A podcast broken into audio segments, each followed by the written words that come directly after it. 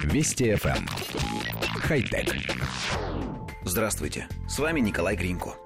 Едва ли не каждый из нас, наводя порядок в собственной квартире, мечтает о том, чтобы разбросанные вещи самостоятельно укладывались на свои места. Ну, хорошо, если это невозможно, то пусть хотя бы мебель возвращается туда, откуда ее передвинули.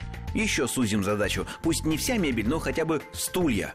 А если вам кажется, что это мелочи, представьте, каково приходится, например, уборщицам крупных офисных зданий, в которых этих стульев не одна сотня, и каждый нужно поставить на место. Самопаркующиеся офисные кресла – это не фантастика, а реальный продукт от японской компании Nissan. Мебель реагирует на команду в виде хлопка в ладоши. Достаточно одного такого хлопка и хаотично расставленные по конференц-залу или аудитории кресла, как дрессированные, приедут и запаркуются за тем местом у стола, к которому они приписаны. За работу система отвечает четыре камеры, отслеживающие движение, беспроводная сеть и программа, в которой заложено изначальное положение каждого стула на конкретном закрепленном месте для осуществления последующего передвижения по помещению к месту назначения. Правда, ожидать появления умных офисных кресел в продаже не стоит. Это всего лишь рекламный ход компании, посвященный системе фирменной умной парковки, реализованной в машинах Nissan.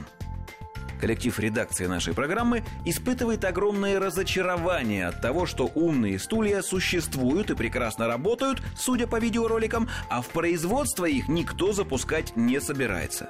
Мы считаем, что кроме стульев нужно оборудовать подобной системой многие другие предметы.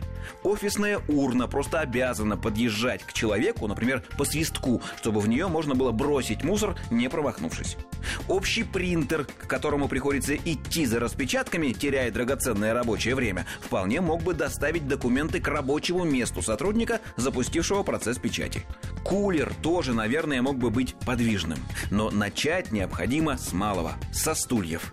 Кое-кто, конечно, считает, что мы так жаждем получить роботизированные стулья только для того, чтобы развлекаться, катаясь на них по офису и устраивая гонки по коридорам. Конечно, это не так. Разумеется, не так. Само собой, не так. Хотя... Вести FM. Эм. Хай-тек.